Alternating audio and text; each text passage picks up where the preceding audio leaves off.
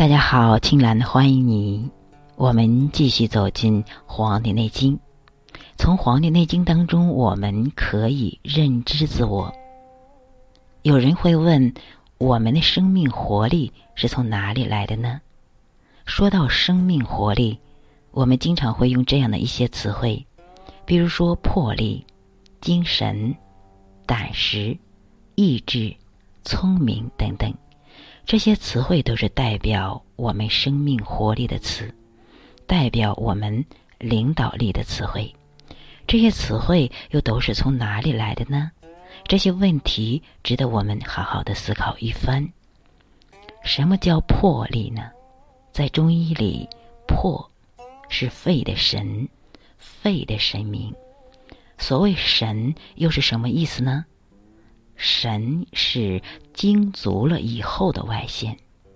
我们在日常生活中所说的精气神的神，实际上都是指你的精和气足了以后的外在表现。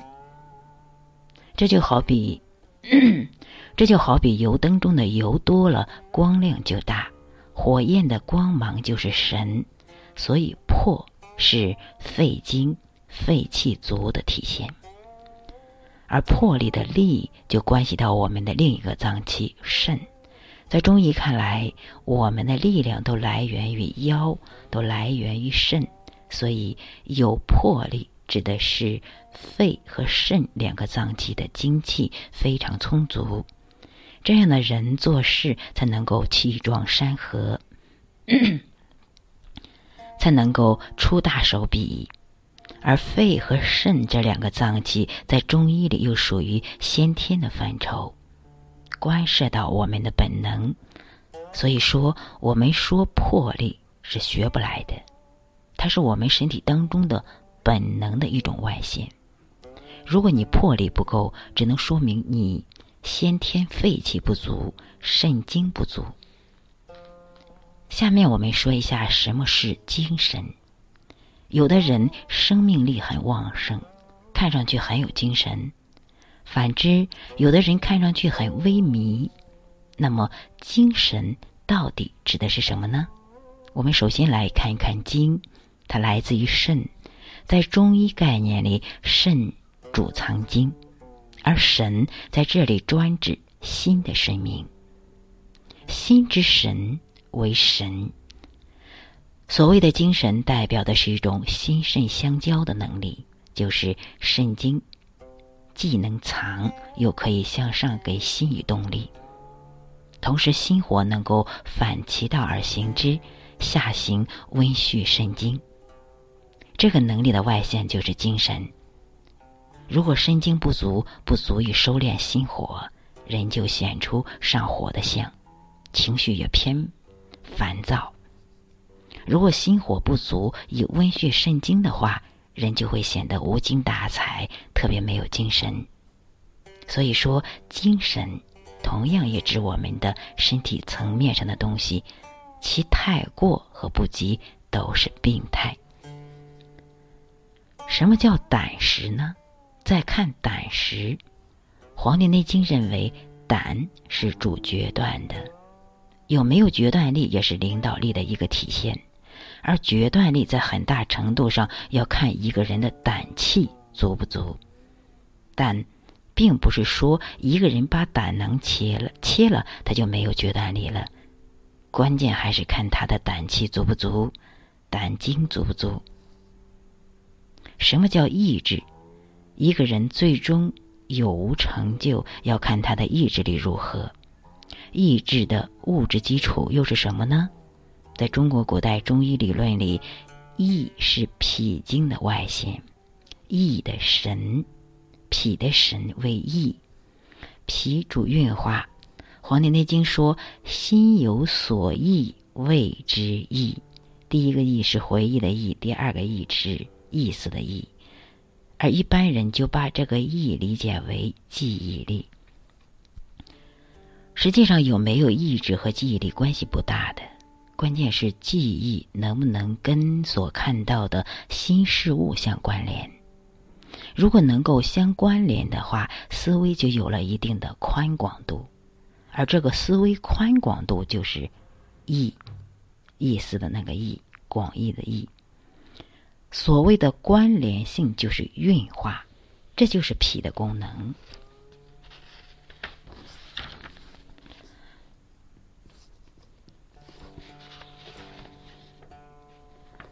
聪明，反应非常快，这都是运化的作用，是脾在起作用。智是指肾的神明，中国人特别讲究补肾，为什么？因为我们生命本能的很多东西都是跟肾密切相关的。意志这个词中，意指的是运化能力，也就是思维的宽度，而智指的是。收藏能力，也就是思维的深度和定力。如果说精神是指心肾相交的能力，那么意志就是人体运化能力和收藏能力的体现。你能够运化多少，然后又能定得住多少，这就体现你的意志力了。如果一个人很聪明，并且具备思维的广度，却唯独定不下来，坚持不下来。那就是意志不坚定，做事照样会失败。我们再说一下什么叫聪明。聪明这个词也很好解释了。中医认为，肾开窍于耳，肝开窍于目，意思就是说，肾的精气通于耳，肝的精气通于目。所以，看一个人是否聪明，关键是看他的肝肾功能。肝功能好，眼力就好；肾功能好，耳力就好。耳鸣眼花，就是意味着这个人肝肾出问题了。我们的人体就如同一棵大树，在外的枝杈都是根部的反应。总而言之，一句话，我们的生命活力来源于身体本身，从肾经来，从这些神明来。从生命的高度来，所以说学习《黄帝内经》是在培固我们的智慧元气，是一种根本性的学习。在西方医学当中，不太讲究神明这个概念。在西医看来，心脏就是一个泵而已，与神明无关。因此，在器官移植手术之后，病人自身的一些现象就颇令人费解。曾经有这么一个案例，有个人移植了猪的心脏。刚开始的时候，这个人没有出现太大的问题，但是慢慢的，大家发现他有一个表现，他没事就喜欢用嘴去拱墙。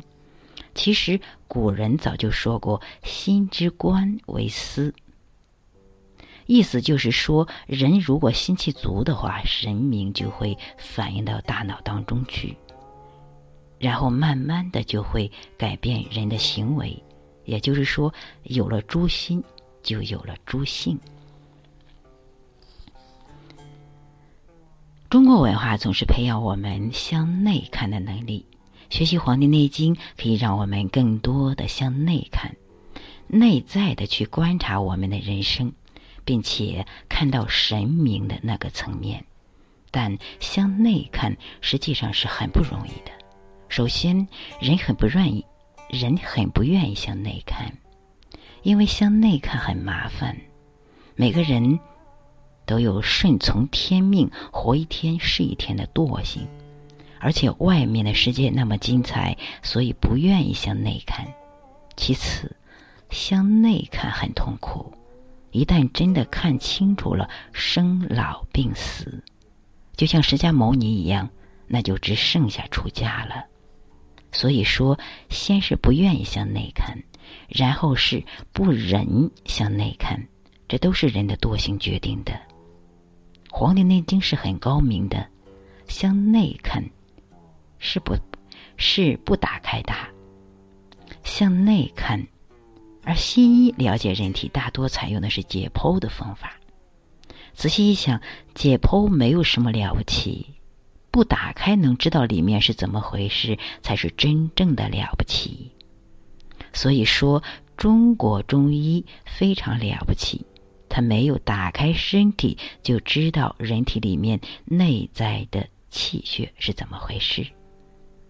那么要凭借着什么呢？向内看，凭借着道去看，凭借方法、规律去看。